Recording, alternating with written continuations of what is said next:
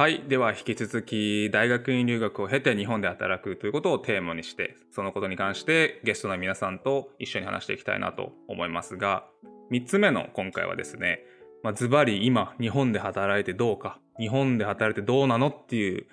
おそらくリスナーの皆さんが一番気になってるんじゃないかっていう、そこをちょっと、あの、掘っていきたいなと思いますが、皆さんよろしくお願いします。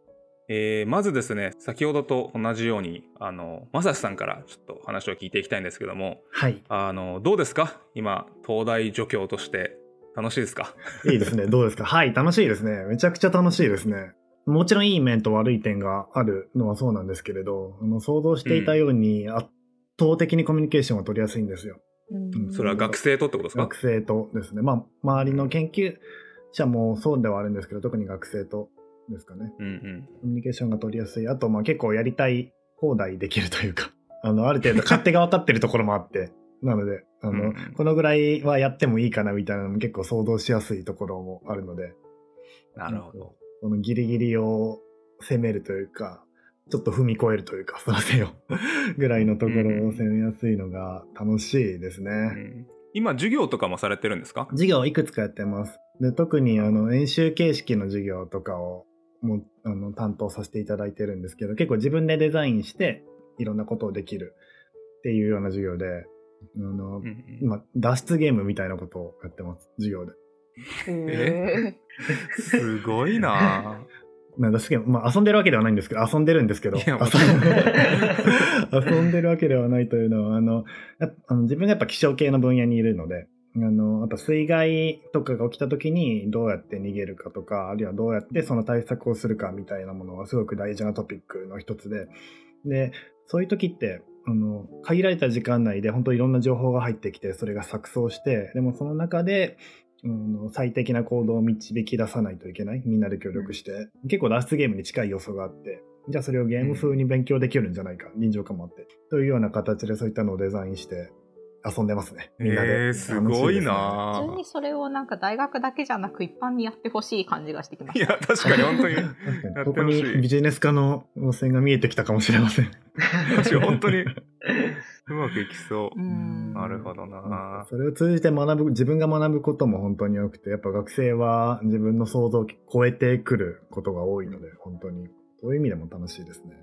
うんうんうん。なるほど、なるほど。ちなみになんかこう、アメリカとの比較というか、そのアメリカにいた当時の比較とか、その日本の、まあ、いいなと思う点とか、ちょっと改善したい点みたいなのがありますか？うんですね、なんか比較で言うと、授業とかそういったのはほとんどアメリカでは関わってないので、そういったことは、うんうんあの日本これ楽しいみたいな感じのが多いです。で、研究環境とかは、だあれですね、あの、うん、アメリカの方がやりやすいですね。っていう感じがします。あの、これはかなり多分よく言われると思うんですけれど、やっぱ人がすごく少なくて、日本の大学、経験ある方それはも多いと思いますけど。人っていうのは、あの、教授の数とか、なジム、ジムとか、そっち側の数とかですか？教授の数と、まあ、ジジムの人とか、あるいはそういう専門職員の方とかが結構いないんですよ。例えば、あの、アメリカの大学って、あの、例えばサーバーの管理をされてる方とか、なんだ、学生の担当をしている人とか、結構いろんな方がいて、あるいは、うんうん大学じゃないですけど、あの、NASA にいた時は、その広報の人たちがもう広報の舞台があって、いろんな情報を集めて、かっこいい感じでブワって押し出すみたいなのを結構やられてたんですけど、そういった作業を全部教員がやってるイメージですかね。なるほどな。忙しいんだな、じゃあ。なんとなく、あの、素人仕事でなんとなくはできるんですけれど、うん。なかなか、やっぱプロではないので、その、何、自分自身がそんなうまくやれてるとは思わないですし、そういった面で。で、かつ、なんだ、やっぱアメリカの時に比べると時間は取られますよね、かなり。うんっていうのがデメリットかなと思います。うんうん。ちなみに、まあ、その研究というか、その仕事からちょっと離れて、その、まあ、生活面っていうか、日本の食事美味しいとかでもいいんですけど、そこら辺ちょっと、どやっぱ美味しいですか？日本のうんご飯は。最高ですね。最高ですよね、本当に。美味しい。食べ物で言ったら、まあ日本で、日本に負けないです。日本だともう他のとこ行けないですね。それだけでも日本に帰る人いっぱいいるんじゃないかなって。うん。思うぐらいの。ね、東京は特にいっぱいありますしうん。何でもありますもんね。うん選ぶ観点いくつかあると思うんですけれど、あの、住みやすさとか、あの、もちろん、もちろん自分がやりたいことがあって、やり、一緒にやりたい人がいて、みたいなのの中に、あの、どういうとこで住みたいかみたいなのも結構皆さん考慮されると思うんですよね。で、うん、大きな都市で住みたいっていうのは僕は結構ずっと思ってたので、はい、そういった意味でもいいですね。わかりました。えーあ最後にちょっと英語これは多分気になる人多いと思うんですけど英語使う機会やっぱ一気に減るじゃないですか日本で生活してるとそこら辺はなんかどうどうですか？そう感じます？やっぱり、感じます。感じます。特に日常生活で減りますね。あの、うん大学にいて、で、留学生もそれなりにいっぱいいるので、基本的にゼミとかは全部英語でやってるんですね。なので、比較的まだある方だとは思うんですけれど、それでも、うんちょっとしたところに甘えがあるというか、困ったら日本語でヘルプしてくれる人がいるっていう環境についつい甘えてしまいます。てかむしろそういった環境で甘えれなくてどうこうするしかないっていうのが本当にあの海外にいる時の大きななんかいいポイントの、か海外の環境のいいポイントの一つだと思うので、そういった意味でやっぱり落ちていってるなと思いますね。わかりましたでもまあ大学にいる分留学生の人とかも多分いるだろうしもしかしたら使う機会は普通の人に比べたら多いかもしれないですねそうですね。ある程度は維持できている面もあるかとは思います。うんうん。わかりました。ありがとうございます。あの、これちょっと聞き忘れてたんですけど、皆さん今、日本何年目ですか？帰国して。えっと、え、みえさんは、えー2020年に帰国でしたっけ？そうです。今1年半にもうすぐ行くかなぐらいです。そうか、1年半ぐらい、そうか、そうか。で、えっ、と、ともきさんは？6年ぐらいですかね。2016年に帰ってきたんで、はい。はいはい、なるほど。まさしさんは今どれぐらいでしたっけ？2020年の4月からなので、ちょうどコロナ禍が始まったぐらいです、僕も。で、えっと、2年、3年目に入ったぐらいです。あ、じゃあまだ、あの、普通の、あの頃の日本を知らないわけですね。経験してないわけですね。じゃあ次は、みえさんにいろいろ聞いていきたいんですけども、どうですか？まず今日本で働いてみて。そうですね。私、あの、コロナ禍で2020年の11月に日本、11月から働いてるんですけど、コロナ禍で帰ってきたので、あの、コロコロナじゃないというか、普通の日本はどうだったのかがいまいちよくわからないっていうのが、確かにそうか。確 かそうだな。めっちゃ、めっちゃぶっちゃけなところなんですけど、あの、なんか今の会社基本的にテレワークみたいなところもあって、さらにもっとわけわからんみたいな状況になっているのも、なるほど。あるかなっていうところですね。で、なんかうん大企業に勤めてる友達もいるので、なんかその子たちと話して比較してみると、なんかベンチャーだからなのかわからないけれども、かなりフレキシブルだなとは思います。守備範囲も広いから、その分、仕事のやりやすさとかやりたいことができるかっていう意味でいくと、そういう意味でも、あの、私には合ってる感覚かなっていうのは思いますね。で、で、なんか私よく言われるのが、なんか、あの、日本帰ってきてどうしようかなと思って馴染めるかなと思って一番心配したんですけど、なんか。思ってたよりは馴染んでるなって思う一方で、よく、うんあの、同僚とかに、いや、ちょっと感覚ずれてるよみたいな話を されることが。多くて、はなんかもともとなんか私がずれてたのかそのアメリカに行って、私8年ぐらいアメリカにいたんですけどその影響なのかが分かんないんですけど、い。なるほど。なんか、うん、ちょちょっとちょっとちょっとずれてるねみたいな話をされることがあ,はいあ、ありますかね。だから言語とかはそんなにそんなに困らないんですけど時々こううん。ちょっとしたなんか日本でもこう英語がこうもうなんだろう。え英語がカタカナ語としてこう浸透してる言葉とかあると思うんですけどなんか例を出そうと思うと難しいなと思うんですけど、時々私が思うニュアンスと、あのみんなが使ってるニュアンスずれてるような気がするって思ったりとかそういうことはあるかなっていうのと、あとなんかビジネスマナーみたいなところだと思うんですけどよく言われるなんかメール書くときに最初になんかこう3行ぐらいこう時効のご挨拶みたいなのいうんですかいかがお過ごしでしょうかとかね。意味のないおまじないが入るやつ。はいはいはい。とかがあるのがだいぶ違うなと思ってもっと端的に書けたらいいのになとか思いながらいるぐらいですかねなんかそうなんか日なるほどな本とアメリカのその仕事面での違いっていうところはうんうんうん。なるほど。今、えっと、アメリカに結局な、合計何年でしたっけ？合計は8年いて博士に4年いて、仕事も4年ぐらいいました。ああ、じゃあもうかなりなんだろう差を感最初はじゃあやっぱり自分をこうアジャストするというか日本の日本モードに戻すの結構大変だったんじゃないですか？でもなんかもう日本だって思えばよかったのとあと私日本時代の研究室が結構企業と共同研究してたのもあってすごいなんか、うん。ある意味しつけしつけがっていうのも変なんですけどなんか厳しいところもあったのでそういう意味では あのちょっとは分かってたってところはあるかもしれない。なるほどなるほど。わかりました。あのーまあ今その大学院留学をしてこう日本に戻ってきたわけですけども、何ですかねその海外大学院でこう培ったスキルとか、まあ、そのコミュニケーション能力ソフトでもハードでもどっちでもいいんですけどそういうスキルとかもしくはその学位自体がこう日本でこうで自分で働く上で助かってるみたいななんかそういったこととかありますか？そうですね。なんか英語って観点でいくと会社であんまり、えーと海外事業みたいなのは最近始まったぐらいですごいやってるわけじゃないんですけどやり取り発生するとか学会の国際学会聴講してほしいとかだと最初に声がかかってくるっていうのは一つプラスかなっていうのはあります。はいはい英語英語できるやつみたいなまあ感じになそってるんですねこはあって多分断然早いので私に回してくれた方がよっぽど早いよって思うところもあるのであっていうところかな。であとはあの大学病院とかと共同研究する時とかにあのよく科研費とかいろんなの応募する時にこう経歴みたいなの書くじゃないですか。であの、うんうんその時に初めて私が PhD 持ちだとかどこで取ってきたかみたいなのが分かる時とかもあるんですけど他の先生方に負けないだけ書けるので、よしって思いますね。へー 強い PhD、MIT って書けるみた書けいな。るし業績とかもそれなりには積んできたので。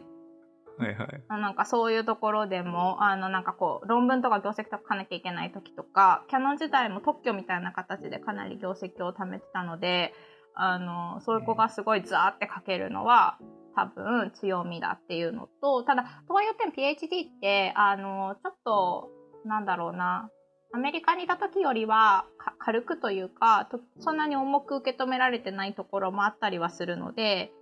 あのあるあった方がよっぽど話がされるってことはたくさんあったんですけどあの、うんあるんですけど今も、えっと、だからなんかアメリカほどこうすごいなんだろうポジティブに捉えてもらうことは多くないかもしれないところですかね。うーん、なるほど、なるほど。わかりました。ありがとうございます。あ、そうだ、最後に、あの、日本でのその生活というか、食事が美味しいとか、あの、東京、東京、まあ、関東圏の電車が通勤、あ、まあ今、リモートだからないか。なんかそういう、なんかちょっと、うーんとなる点とかありますか？あのなんかご飯が美味しいのはすごいあるしあと電車とかもこう遅刻遅刻じゃないけどこう遅延がないっていうのはすごいなと。オンタイムでいつも来るのすげえなっていうところは あるんですけど、なんかあのその一方であのこう電車とか乗ってるとこうみんなすごい良くも悪くも同じような雰囲気で見えるじゃないですか皆さんが 個性個なんだろうアメリカとかにいるとめっちゃ個性強い服とか着てる人いると思うんですけど。いるいるいる。いる。なんかそういうのがなくてちょっと面白くないなって思います。ああ、なるほど。それがあれかも ちょっとずれてるって言われる原因かもしれない。確かに確かに。確かに確かに。わかりました。ありがとうございます。えっと、じゃあ、ともきさん。はい。ともきさんにもちょっと同じようなことを聞いていきたいんですけども、あの、今日本でコンサルタントとして働いていて、どうどうでしょう？こう実際に。そうですね。あの、想像してたよりは、あの、仕事の面でもそうですし、あの、カルチャー的な意味でも日本に馴染めているかなと思って、あの、私10年以上、あの、アメリカに高校の時から行ったので、結構最初が逆カルチャーショックみたいなのあるかなと思ったんですけれども、比較的すんなり帰ってこれたかなという気はしてます。ただ、それはあの、今の会社が外資系っていうところも大きいかなというふうに思っていて、まあ、あの仕事の中でも、まあえっと、会社の中にもかなり海外の人もいますし、あとは、あの、英語ができるっていうことで海外の案件だったりとか、まあ、コロナで今ちょっと止まっちゃってますけど、海外に実際に行ってプロジェクトを回すとかも結構あったので、そういう意味で、うん日本にいながら、まあ、日本とアメリカの中間地点にいられているっていう点で、えーやりやすさがあるのかなというふうに思います。なるほど。であとはコミュニケーションも皆さん言われてますけど、なんか僕は一長一短だなと思ってて、なんかやっぱりないものねだりになるんですよね。なんかやっぱりコミュニケーションの仕方は日本とアメリカで全然違うじゃないですか。だから日本でいると、うんああ、ここはアメリカだったらもっと楽なのにっていうのもありますし、逆にアメリカで話してると、ああ、日本だったらここもう少しうまく空気読んで進めてくれるのにっていうところもありますし、だからまあそういうもんなんだなって割り切って進めているっていう感じですかね。なるほどな。あのご家族とその自分のキャリアとのそのこう兼ね合いとか、はい、日本ならではアメリカならではとかそういったなんかあの違いとか感じたことありますか？そうですね。まあ、だからその辺結構難しいところだなというふうに思っていて、特にその、えっと、夫婦両方とも、その、ある程度グローバルなバックグラウンドがあったりすると、どっちかの方が、どこの国の方がうまくいくってやっぱり出てきちゃうじゃないですか。あの、例えば僕は今ビジネスやってるので言語が使いやすい日本にいたいけど、私の妻は、えっと、欧米でしか使えない資格を持っていて、じゃあどうするんだろう。ね。だから一緒に住む、かつ二人のキャリアがうまくいくっていうのの最適解を見つけるっていうのは多分かなり難しいですし、もう子供とかできたらさらにそこにもう一個変数が加わるので、まあ、そうなってくると多分すごい、あの、海外、日本でうまくやっていくっていうのは多分難しくなるんだろうなっていう気はします。もくさんは一応そのなんだろう妥協点というかその見事に調和するところを探し出したって感じなんですか今は？あでもあれですよね一応まだテンポラリーですよね。この後あの私、この後何やるかまだはっきり分かってないんですけど、やることによってはまあアメリカの方がいいっていうことになって戻るかもしれないし、最初に話したみたいに、まあ、ちょっと親孝行しようと思って帰ってきたところもあるので、それがまあ一段落したらまた、あの必ずしも日本にいなきゃいけないっていう感じではないかなと思ってます。あとこれはそのともきさんならではの話なんですけど一応そのこのエクスプレインポッドキャストは結構そのあ卒業生もたまに出てくれるんですけど結構自分の研究分野とかその専門僕もあの卒業してそのままエンジニア航空宇宙エンジニアやってますしそのそのまま自分のその専門分野でやっていく人が多いんですけどそのともきさんみたいにコンサルをやる方がゲストに来たのは多分初めてなのでちょっとそこら辺の話ももしかしちょっとしていただきたいんですけどどうですか？その。いや入る前と後でかなり印象が違っていて入る前は、先ほど申し上げたように、全然何やってるか分かんなかったんですね。あの、コンサルって何だろう？なんか MBA とか経済学入ってる人がなんか経営支援してるのかなぐらいのなんかぼんやりとした感覚しかなかったんですけども、入ってみたらすごい面白くて、なのでもともと2、3年かなと思ってたのがもう5年以上いることになったのかなというふうに思うんですけれども、まずなんかやってることも人も結構あの多様性があるんですよね。とっていう意味でいくと、あの研究者っぽい人も例えば AI のデータサイエンティストとかもいるし、なんかデザイナーみたいな人もいたりだったりとか、あとは僕みたいにもともと研究職の人もいれば、もちろん MBA の人もいれば、普通の事業会社から来てる人もいればっていう形で、まあ、いろんな人がいるなっていうのと、やってることもかなり、えっと、もうバラバラなんですね。なんか、いわゆる経営支援みたいなことをやってるところもあれば、え新しいアプリサービスを作ってみようみたいなことをやってるところもあれば、なんで、えっと、うん、自分の、僕みたいに興味の幅が広くて、すぐ飽きっぽい人、何かやってもすぐ飽きちゃうっていう人にはすごいいいかなっていうふうに思っていて、なんかいろんなプロジェクトが、あ乱立しているので、その時その時で自分がなんかこれやりたいなって思ったものができる。でしかもそれをある程度早いサイクルで、まあ、例えば3ヶ月とか半年とかでいろんなことができるっていう意味では、すごい面白いなと思ってるのと、あと結構キャリアもフレキシブルだなと思っていて、うん、えーなんか、あの、私、もともと、シミュレーションとかやってたのプログラミングとか好きだったんですけれども、そういうバックグラウンドもあって、あの、AI とかちょっとちゃんとや最近流行ってるしやってみたいですって話をしたら、じゃあ、えっと、AI の研究室に出向してきていいよっていうふうに言われて、あの、東京大学の松尾研究室って AI の研究室があるんですけど、そこに1.3年ぐらい出向させてくれたりだったりとか、すごいなあとは今ちょっと子供ができてるんですけど、そのための育休取るって言ったら、まあじゃあ育休は取りましょうって形で、あの、取らせてくださったりとか、まあ、そういう意味で結構フレキシブルだなと思うのと、はいはい、あとは、あの、結構コンサル潰しが効くというか、あの特にビジネス内とかです、ではですね、あの、なんか、結構いろんなお誘いも来るんですよね。スタートアップの何とかやりませんかとか、事業会社のこういうことやってみませんかっていう、なんかヘッドハンティング的なところもたくさんあるので、あの、最初の目論見通りというか、MBA 行ったらオプションが広がるっていうのと、なんか結構近い効果はあるかなというふうに思っていて、コンサルティングを経験してましたっていうと、いろんなそういう事業会社であり、スタートアップであり、なんか行きやすくはなってるんじゃないかなという気はしています。なるほどな。これを聞いて、なんか BCG さんへのなんだろうな、そのアプライする人が増えたらどうしましょう？まあ、そしたら嬉しいですけど、でも結構僕、ぶっちゃけ話しちゃう人が、話しちゃうことが多くて、そのリクルーティング活動とかもやるんですけど、やっぱ研究職に向いてる人もいれば、そのコンサルに向いてる人もいると思ってて、なので、まあ、えっと、こういう考えなんですっていうのを聞いて、まあ、研究職の方がいいって思うんであれば、まあ、研究職に行けばいいんじゃないですかとか結構言っちゃいますね。そのリクルーティング面接中とかでも。でもその方が多分その受けた人にとってはねいい結果になると思いますけそれどね。まあかえそうですね、受けた人にもそうですし、会社にとってもそうですし、ある意味なんか、あの、自分が一番うまくいくところに行くのが、あの、全体にとってウィンウィンだなとは、うんうんというふうには思うので。あのあじゃあ最後にあの、まあ、日本とアメリカの違いというか PhD 博士っていう学位をそのどうやって扱うかって結構違うと思うんですけどそのどうですか？そのコンサル業界というかそちらのあの業界周りでは。そうですね。やっぱりそのもちろん研究に行くとか、そういうあの IT 企業に行くっていうのに比べると、PhD っていうのが聞き、なんか使いづらいっていうのはあると思いますね。で、そもそもやっぱりアメリカの方が PhD の価値を分かってくれてるっていう感覚が先ほどあの、みえさんもおっしゃってましたけど、あると思ってますし、でそれが結構如実に現れるのが最初のあの、給与の交渉するときとかが大きくて、先ほどなんか2倍、うん2倍で全然違いますって話あったじゃないですか。あれっうんてアメリカの IT 企業とかって結構交渉で給与が変わってくるんですよね。で、特にサインオンボーナスとかがと特に顕著なんですけど、えっと、他のとこと迷ってますって言うと、どんどんどんどん額が上がってくるんですよね。だからそういう交渉するときも PhD 持ってますって言うとそれだけで上がってくるところもありますし、そもそも採用のベースのお給料が、まあ、PhD だからこのくらいっていうのがアメリカだとあの結構あるんですけど、特に日本のビジネス系に行っちゃうとそれがあまり効かないっていうのはあると思います。わかりました。ありがとうございます。いや、結構聞けたな、いろんな話。